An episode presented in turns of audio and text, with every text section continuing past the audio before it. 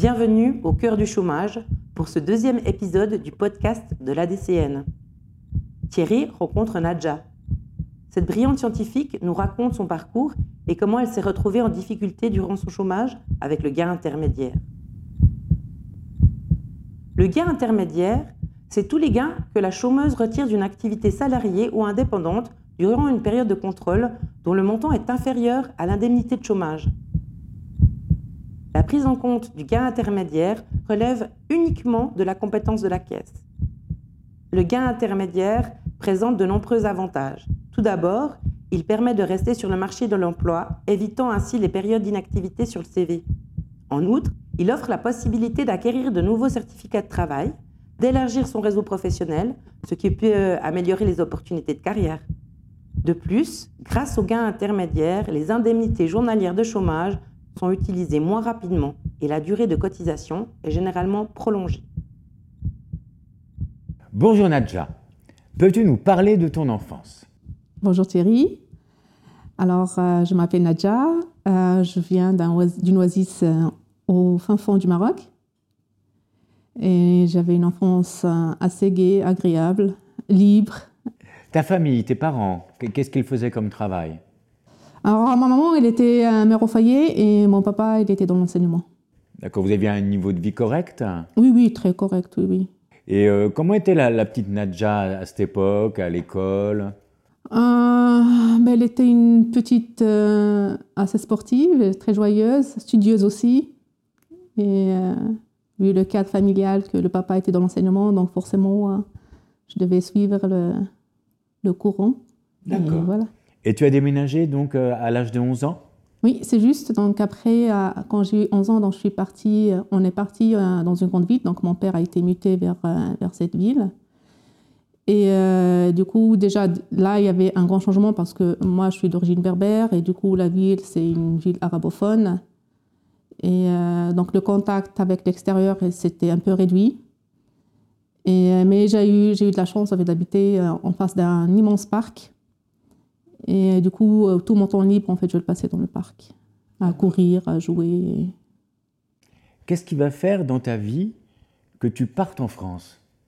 Alors, je suis, en fait, quand j'ai eu mon bac avec mention et j'ai fait aussi mon DUG, donc je me suis mariée et je suis partie en France. Et j'ai continué mes études là-bas. Et c'est comme ça que j'ai atterri euh, par avion. en France et euh, j'ai continué en fait mes études. Donc j'ai eu de la chance d'avoir une. Euh, donc ils m'ont donné une euh, reconnaissance directe de mon diplôme. Donc j'ai pas dû refaire une année. Donc je suis partie directement du deux, années en fait après après dans l'uni, première année uni et après je fais mon bachelor. Donc la troisième année du bachelor directement. Donc sans passer par une une passerelle. Alors que tu es enceinte, il y a deux faits marquants et très douloureux dans ta vie. Tu peux nous en parler? Oui, c'est juste. Alors euh, là, c'est quand j'étais en fait en fin de ma, ma maîtrise de l'époque, donc ça fait quatre ans après le, après le bac. Donc l'équivalent de première année euh, euh, master actuellement. Et donc j'étais enceinte, mon mari était tombé malade et quelques mois après, donc c'était mon papa et euh, tout en étant enceinte, donc j'ai dû faire. Euh, ils étaient dans deux hôpitaux complètement différents, donc un à l'est, l'autre à l'ouest. Et euh, je passais une journée avec un et l'autre journée avec l'autre. J'ai fait ça, je crois, pendant deux mois. Et après, bah, j'ai accouché de ma petite. Et donc j'ai alors j'ai accouché dans un, en fait, dans un cadre un peu triste, mais en même temps, donc j'étais contente que ma fille était en bonne santé. Le bébé était en bonne santé et ça, je crois, c'est euh, le, meilleur cadeau que j'ai pu recevoir à ce moment-là. Et quelques mois après, qu'est-ce qui se passe pour, pour ton mari, pour ton papa? Oui, alors malheureusement, donc euh, la vie s'est arrêtée pour, euh, pour les deux. Premièrement, c'était mon, mon, mari et un mois, un mois et demi après, c'était mon papa. Euh, là, c'était le choc. Euh, donc, euh, c'était très, très dur, même en parlant actuellement. Il y, a toujours un peu quelques séquelles. Et ne savais pas trop quoi faire. La seule chose que je savais faire, c'était étudier, faire des études. Donc j'ai commencé, en fait, j'ai continué à faire des études. Donc j'ai continué mon, donc la deuxième année de, de master. donc à l'époque, ça s'appelait le DEA, donc diplôme d'études approfondies. J'ai continué à faire mon master. Et, donc, j'ai pas trop senti. En fait, j'étais vraiment baignée dans les, études. Après, j'ai eu de la chance d'avoir euh, une, une, bourse pour faire euh, une thèse en collaboration euh, avec la France et un autre pays européen. D'accord.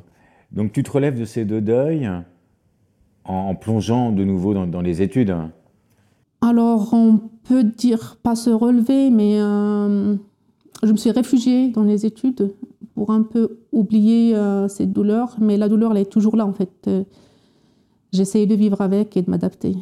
On est bien peu de choses, et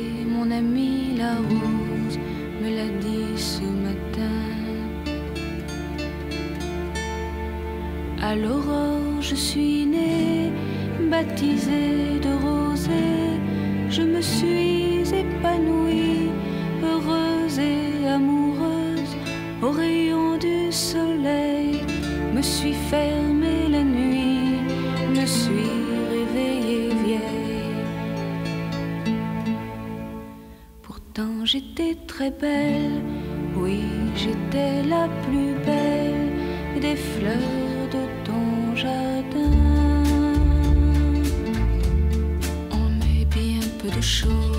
et mon ami la rose me l'a dit ce matin. Vois le Dieu qui m'a faite, me fait courber la tête et je sens que je tombe et je sens que je tombe. Mon cœur est presque nu, j'ai le pied dans la tombe, déjà je ne suis plus. Tu m'admirais hier et je serai poussière pour toujours demain. On est bien peu de choses et mon amie la rose est morte ce matin. La lune cette nuit a veillé mon ami, moi en rêve j'ai vu éblouissante et nue son âme qui dansait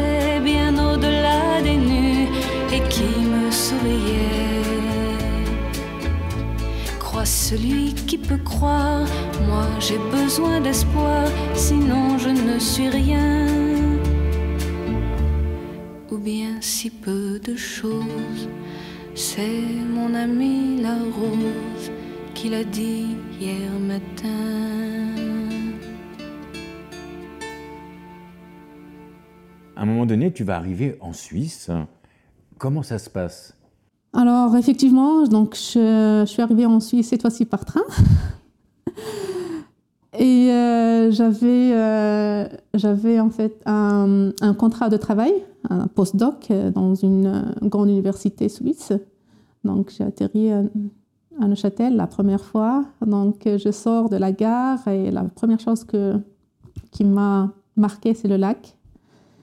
C'était un très beau jour euh, avec un lac ciel bleu, un lac bleu, c'était magnifique. Et là, je suis tombée sur le charme de Neuchâtel.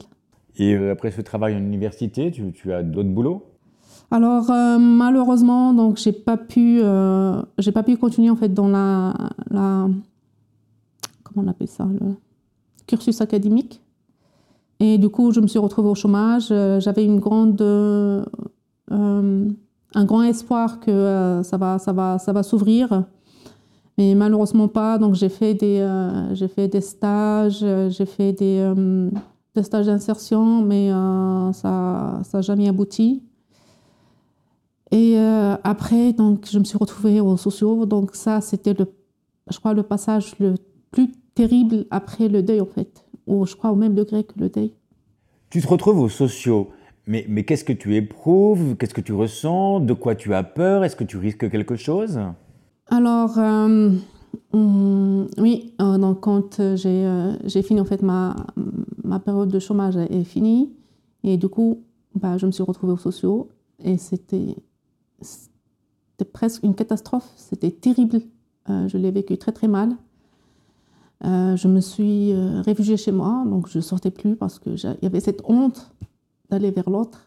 Donc même mes amis, mes collègues, j'avais coupé contact parce que j'avais cette honte de dire que je suis dans les sociaux. Et en même temps, il y avait cette incompréhension et injustice, un, sentiment d'injustice. J'ai fait autant d'études pour euh, trouver un, un, travail qui correspond à mes qualifications, mais j'ai postulé partout. Euh, je me suis fait aider euh, par des gens, des spécialistes. Et malgré ça, donc, je n'arrivais pas à trouver un, travail correct. Et, et, du coup, j'ai je me suis. Euh, euh, la dépression. Donc, je suis rentrée dans une dépression assez profonde. J'en suis tombée malade d'ailleurs, physiquement. Et heureusement, je me suis, euh, suis sortie après deux ans. Mais la dépression, elle est, toujours, les séquelles, elles sont, elles sont, toujours là. Je veux dire, dès qu'il y a un événement assez triste, donc je suis, ça m'a fragilisée en fait. Cette, cette période-là, avec le deuil et la perte de travail, ne pas pouvoir trouver un travail digne. Et c'est extrêmement difficile en fait à accepter et à vivre. Et comment tu es sortie des sociaux en fin de compte? Bah, J'ai trouvé, en fait, j'avais des amis, euh, j'ai trouvé des, petits boulots, euh, pas très bien rémunérés, mais j'étais obligée de, de les, les accepter. Euh, sinon, euh, je serais expulsée en fait de la Suisse et mon enfant connaissait que la Suisse et j'avais plus de lien en fait en France. Si je me rappelle bien, tu m'as dit que Neuchâtel, tu l'aimais, tu avais tellement un coup de cœur pour Neuchâtel que ça te rappelait ton, oasis. Oui, effectivement, parce qu'en fait, euh, c'est petit, donc l'oasis, donc il y avait beaucoup d'eau. et il y avait la, verdure, bon, les palmiers, les jardins palmiers. Donc, euh, et chaque famille, presque, elle avait son propre jardin. Mais pas forcément dans la maison, mais euh, une grande passerelle euh, à, l'extérieur des maisons. Et ça, c'était chouette. Donc, et Neuchâtel, c'était une. Parce qu'il faut aussi se rappeler que je viens d'une grande ville en France, vers un, petit paradis, en fait, une petite ville où un quartier donc, euh, dans, en France, mais pas un quartier, et où il y a toutes les infrastructures. Donc euh, il y avait tout, il y avait toutes les, écoles pour ma fille, il y avait euh, l'université, le lac. Je faisais à l'époque, je faisais beaucoup de sport. Et, mais malheureusement, j'ai tout arrêté quand j'ai perdu mon travail. Et oui, c'était difficile de me détacher de Neuchâtel. Je ne sais pas pourquoi, mais c'était très très difficile de me détacher de Neuchâtel. Et j'ai tout fait pour trouver un, travail et rester. Mais à chaque fois, en fait, euh, comme jusqu'à présent, j'arrive pas à trouver en fait un travail qui correspond à vraiment à mes qualifications. A toujours, il y a eu, je, vivais mal le fait d'être exploitée. C'est juste pour garder son, titre de séjour. Et, et je veux dire, certains employeurs, en fait, ils n'hésitent pas à exploiter les étrangers pour, pour faire des, des bénéfices, je veux dire, hein, sur leur dos, quoi.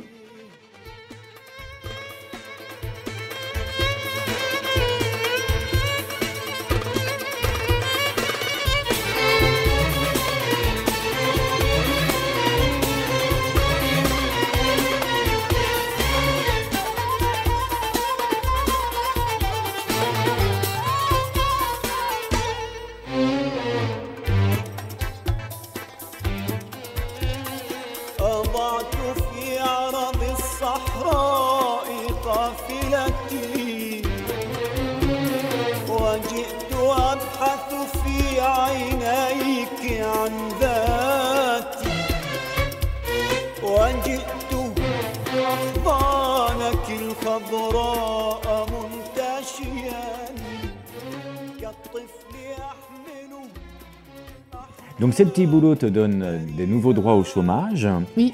Mais tu vas rencontrer ce qu'on appelle les gains intermédiaires. Peux-tu me parler des problèmes que ça te procure? Oui, alors effectivement, donc euh, C'est un peu frustrant parce que d'un côté, le, chômage donc, qui, pousse les gens à, se réinsérer, à trouver un travail assez rapidement. Et euh, parmi les, moyens pour, euh, pour ça, c'est de faire des gains intermédiaires, donc des petits remplacements ou, des petites choses comme ça. Et, euh, mais en fait, le problème, je me suis rendu compte que pour être payé, avoir ces indemnités de chômage à la fin du mois, bah, il faut envoyer le, un document donc, qui est fourni par la, les caisses de chômage qui s'appelle un gain intermédiaire, donc complété par l'employeur, signé, complété et avec le stamp par l'employeur, et l'envoyer, tout envoyé au, à la caisse de chômage. Et parfois, donc, il y a des petits employeurs, c'est souvent les petits employeurs qui, qui font ce, type de gain intermédiaire, donc ils mettent du temps à renvoyer le, renvoyer le document, et tant qu'on n'a pas ce document, donc on n'est pas payé. Et moi, ça m'est arrivé euh, d'avoir trois semaines de retard à cause d'un petit gain intermédiaire, euh, parfois de 400, même pas 400 francs. Et, euh, et du coup, c'est une, ouais, je suis dans une incompréhension totale par rapport à ça. parce que bloquer pour un mois d'indemnité de, de, pour 400 francs, voire parfois c'est que 200 francs de gain intermédiaire, ça, hum, c'est complètement aberrant et je trouve, je ne sais pas si j'ose dire abusif, parce que euh, voilà, ça n'encourage pas les gens de, de faire ce genre d'intermédiaire si leurs, leurs indemnités sont bloquées. Parce que ça a des conséquences sur ta vie quotidienne après. Mais bien sûr. Donc euh, après, il y a des factures à payer. Il y a le loyer, il y a des factures, des assurances, euh, la malle et, et, tout le reste qui, qui dépend de ce salaire. Si on n'a pas de salaire, ben, ça sera, tout est bloqué. Donc il faut appeler tout le monde pour euh, repousser les, échéances parce qu'on n'a pas reçu de salaire. L'employeur est tenu de le remplir avec exactitude et une fois par mois civil.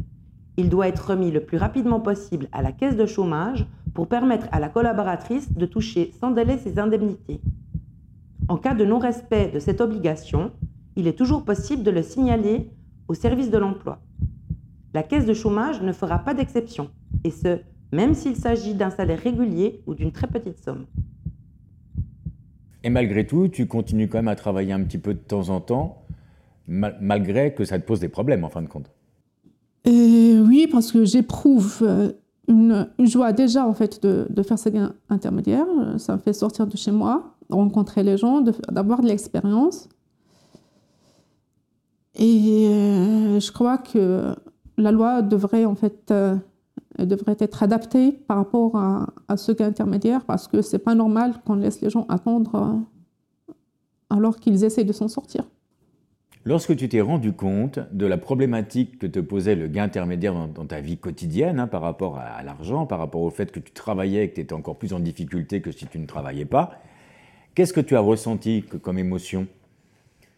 Alors une rage et une injustice euh, et une incompréhension parce que, je veux dire, euh, on peut tout à fait, quand la personne fait, qui est au chômage et qui fait un gain intermédiaire, donc on remplit un, document de gain intermédiaire, on met euh, tel combien de jours, d'heures on a travaillé et le salaire qu'on a reçu, salaire horaire.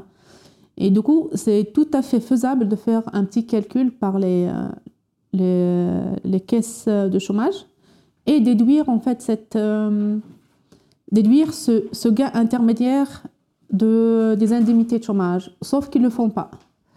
Et du coup, euh, donc, ça, je ne comprenais pas non plus. Donc, pourquoi on ne fait pas ça? On attend d'avoir les documents d'un employeur qui peuvent arriver euh, dans 2, 3, 4, ils s'en fichent, 4 semaines. Et si on ne met pas la pression à l'employeur pour qu'il nous envoie ce document, bah, eux, ils sont là tranquilles derrière leur clavier et ça ne les dérange pas plus que ça.